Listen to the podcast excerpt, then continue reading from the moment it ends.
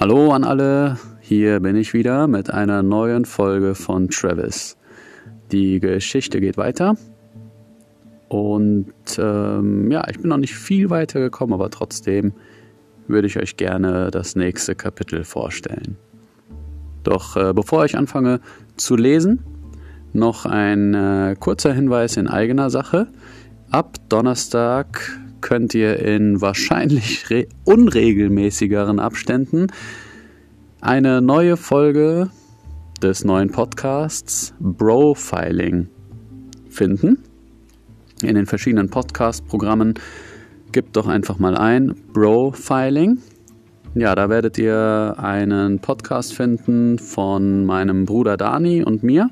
Dani habt ihr ja schon bei der äh, letzten Travis-Folge kennengelernt. Und äh, wir reden so über die verschiedensten Themen. Diese Woche geht es um das Thema digitale Fantasie. Ja, was das damit auf sich hat, könnt ihr gerne ab Donnerstag hören. Würde mich freuen.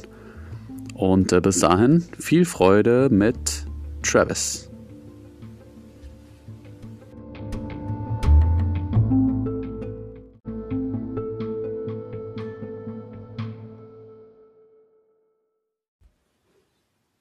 Kapitel 29 Er fand einfach keine Ruhe.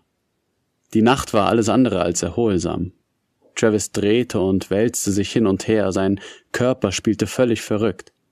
Erst war ihm so kalt, dass er sich noch eine weitere warme Decke holte und sich in sie einwickeln musste, dann fing er wieder an, aus jeder nur erdenklichen Pore zu schwitzen, und jede Lage auf seinem Körper war eine zu viel. Er streifte die Decken von sich, doch selbst das war ihm noch zu warm. Tausende Gedanken bohrten sich durch seine Synapsen, Fragen flogen ihm entgegen, als würde er bei Schneefall eine Straße entlangrennen und unweigerlich von jeder Flocke getroffen werden. War er bereit für diese große Aufgabe? War der Time Booster bereit? War er sicher? Was würden die Nebenwirkungen sein? Würde er sich in der neuen Zeitlinie zurechtfinden? Wie würde er mit dem Wissen leben, dass es ihn zweimal geben sollte? Sein Blick ging in Richtung Fenster, und er entdeckte den Erdtrabanten, der in dieser Nacht besonders hell schien. Es war so klar, dass das Mare Tranquillitatis mit bloßem Auge zu erkennen war, das Meer der Ruhe. Wie ruhig friedlich er seine Kreise um die Erde zog, ohne jegliche Störung.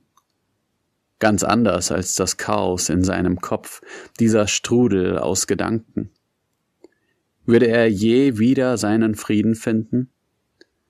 Würde vielleicht sogar so etwas wie Eifersucht auf sein altes Ich aufkommen? Würde es möglich sein, es reicht, sagte er zu sich selbst, griff sein Smartphone und musste ernüchternd feststellen, dass es gerade erst 1.59 Uhr in der Nacht war. Er ließ seinen Kopf in das sanfte Kissen zurückfallen und rechnete durch, wie viel Zeit ihm noch blieb. Ihm blieben noch 15 Stunden auf dieser Welt, in diesem Zeitstrahl. Seine Zeitreise war für den frühen Abend angesetzt worden. Es blieb ihm also noch genug Zeit, um sich zu stärken. Er musste sich stärken, sonst würde sein Körper dem Druck nicht standhalten können. Wie noch unter Betäubung richtete er sich langsam auf, so leise als könne er jemanden aufwecken, wenn er nicht vorsichtig genug sein würde. Als liege Caroline auf der anderen Seite des Bettes und er würde sie mit seiner tollpatschigen Art jeden Moment aus dem Schlaf reißen. Er streifte mit seiner Hand über die Küchenzeile, griff sich ein Glas und füllte es mit frischer Vollmilch. Die Flüssigkeit floss über und riss ihn aus seinem Halbschlaf. Mit einem Küchentuch wischte er die Milch weg und entsorgte es in den Restmüll. Würde er den Müll auslernen müssen, bevor er in der Zeit reist? Würde er alles aufräumen müssen? Wenn ja, für wen? Was geschah mit seinem Zuhause, wenn er verreist war? Würde das alles verschwinden Oder sind diese Veränderungen in der Zeit festgeschrieben?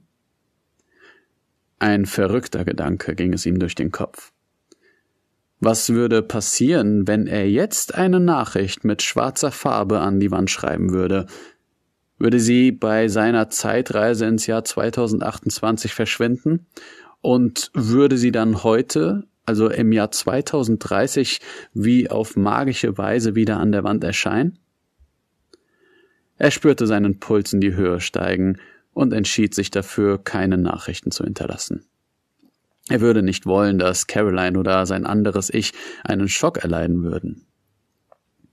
Stattdessen trank er in Ruhe sein Glas Milch, begab sich wieder in sein Bett und versuchte etwas Schlaf zu finden. Heute sollte ein wichtiger Tag werden. Er blickte zur Seite auf das leere Kopfkissen neben ihm und musste lächeln. Es war der 23. Juli. Das Team hatte eine liebe Art, ihre Freude auszudrücken, haben sie doch genau diesen Tag gewählt, um Caroline zu retten. Der Hochzeitstag. Er schloss seine Augen und stellte sich vor, wie Caroline neben ihm im Bett lag.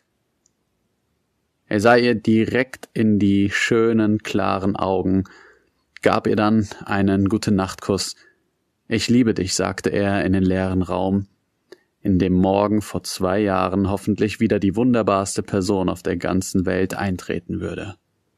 Caroline. So take me away, I don't mind, but you better promise me I'll be back in time. Gotta get back in time, holte ihn sein Wecker aus dem Schlaf. Verwirrt versuchte er das Lied und den Text einzuordnen, Back in Time. Dann fiel es ihm ein. Jemand aus dem Team musste Travis das Lied aus Zurück in die Zukunft als Vekton eingestellt haben. Wahrscheinlich Marco, dachte er sich, oder Professor Hawkins. Travis erinnerte sich daran, dass er bei seinem Vorstellungsgespräch über diesen Film sprach. Ein guter Start in den Tag, dachte er. Voller Energie und Freude strahlend machte er sich ans Werk. Zuerst räumte er das Schlafzimmer auf, machte das Bett zurecht und suchte sich etwas zum Anziehen. Im Badezimmer verrichtete er die tägliche Morgenroutine und stellte dann sicher, dass er jedes Zimmer ordentlich hinterlassen würde. Dabei wurde ihm bewusst, dass er all seine Habseligkeiten das letzte Mal berühren würde, das letzte Mal sehen würde. Betrübt realisierte er, dass er sich keine Andenken mitnehmen könnte, nur die Erinnerungen, die er in seinem Kopf gespeichert hatte. Aber das war um ein tausendfach besser als gar nichts. Und auch wenn es schwer sein würde, er würde neue wunderbare Dinge erleben können. Auf dem Wohnzimmertisch lagen noch viele schöne Bilder, die noch den Weg ins Fotoalbum finden mussten. Beim Betrachten saugte er sozusagen jeden Pixel, jede Farbe, jeden Moment in sich auf. Seine Gedanken glitten von der Melancholie hinüber in das Gefühl von Dankbarkeit.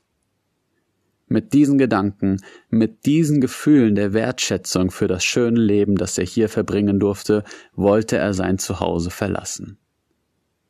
Stille umhüllte ihn, als er die letzten Meter über das Parkett ging.